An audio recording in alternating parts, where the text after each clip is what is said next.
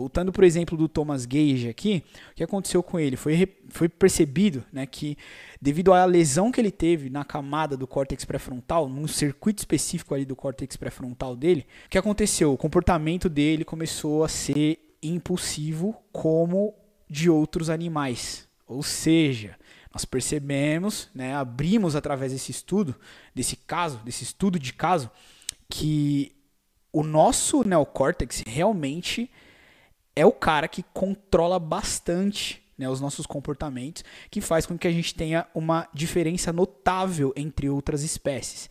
É por isso que nós, por mais que sejamos primatas como outras espécies de macacos, a gente não tem um comportamento animalesco como o dos outros macacos, entendeu? Essa aula completa está disponível na melhor plataforma de neurociências aplicadas do planeta.